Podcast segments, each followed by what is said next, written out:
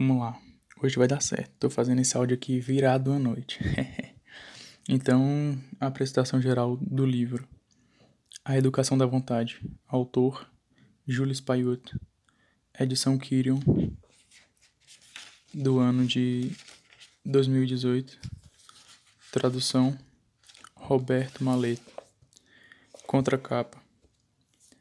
Os meios de fazer nascer ou de fortificar os sentimentos libertadores, de, de aniquilar ou reprimir os sentimentos hostis a nosso domínio, de nós mesmos. Esse poderia ser o subtítulo do livro que apresentamos ao público. Em vez de tratar da educação, da vontade em abstracto, tomamos como tema essencial a educação da vontade tal como é exigida pelo trabalho intelectual prolongado e perseverante. Estamos persuadidos de que os estudantes e, em geral, todos os trabalhadores da inteligência encontrarão aqui indicações de grande utilidade. Já ouvi muitos jovens lamentarem-se da ausência de um método para chegar ao domínio de si.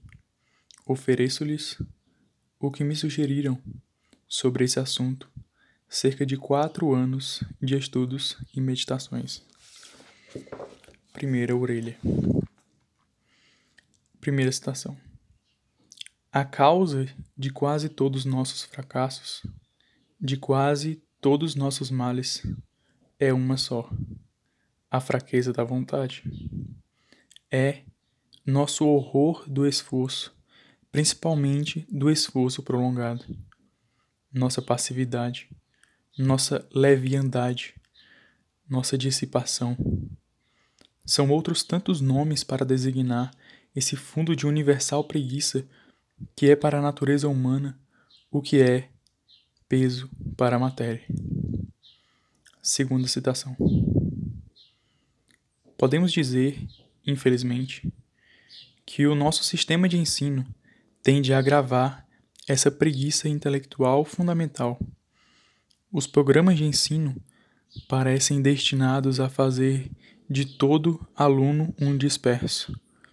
Obrigam esses infelizes adolescentes a desejar sobre todas as coisas e proíbem-nos, pela variedade de matérias a absorver, de penetrar com profundidade em qualquer assunto. Agora a orelha da contracapa. Jules Payot foi pedagogo e acadêmico francês. Nascido em 1856 em Chamonix, faleceu em 1940 na mesma comuna francesa. Em 1907, foi nomeado reitor das universidades de Chambéry e de Aix-en-Provence. La Education de la Volonté foi traduzido em 32 línguas. Além dele, Paiota escreveu diversos livros sobre filosofia moral e educação dedicados aos professores, como Le Travail intellectuel et la volonté et autorité et discipline en matière d'education. Admirador da doutrina psicológica da Igreja Católica, era, entretanto, um apologista da educação laica. Fim da prestação.